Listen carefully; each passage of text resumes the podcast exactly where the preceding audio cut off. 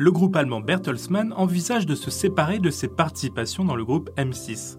Un montant d'environ 3 milliards d'euros est évoqué afin de racheter les chaînes M6, W9, Sister, Gulli ou encore la radio RTL. Aujourd'hui, 180 secondes ou presque pour faire le point sur les potentiels acquéreurs du groupe M6 en France. Bonjour à tous, je suis Thomas Moisan, bienvenue dans 180 secondes, un podcast de la rédaction de CB News, produit en partenariat avec Audion. Chaque semaine, nous mettons en lumière et décryptons un sujet qui anime notre marché et tentons d'en établir les tendances le groupe allemand Bertelsmann envisage de se séparer de ses participations dans le groupe M6, dont il possède un peu plus de 48% via son actionnaire RTL Group.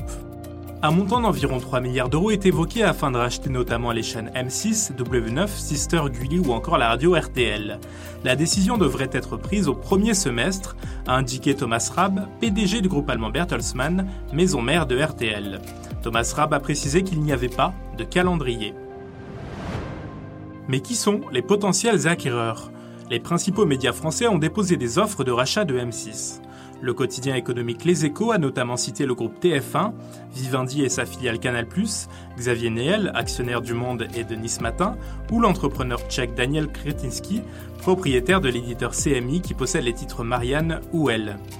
Selon les échos, le doute subsiste sur le dépôt d'une offre par Altis, le groupe de Patrick Drahi, et l'italien Mediaset. Pour l'instant, le PDG du groupe allemand Bertelsmann a indiqué qu'il voyait dans l'offre déposée par le groupe TF1 le projet le plus en phase avec ses orientations. Une fusion avec TF1 s'inscrirait dans notre stratégie de poursuite active de la consolidation du marché. Cependant, il existe des obstacles réglementaires, a-t-il précisé, notamment au regard des règles sur la concurrence en cas de formation d'un nouveau poids lourd des médias. Thomas Raab a estimé que le cadre réglementaire n'est pas adapté à la nouvelle réalité de la concurrence avec les grandes plateformes américaines, par exemple dans la définition des marchés pertinents. Il s'est félicité qu'M6 suscitait beaucoup d'intérêt venant de différentes directions. Pour l'heure, le premier groupe audiovisuel européen a déclaré étudier toutes les options susceptibles de créer de la valeur pour ses actionnaires, sans confirmer formellement son intention de céder le groupe français. Merci de nous avoir écoutés.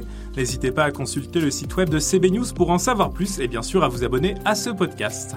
Quant à moi, je vous retrouve la semaine prochaine.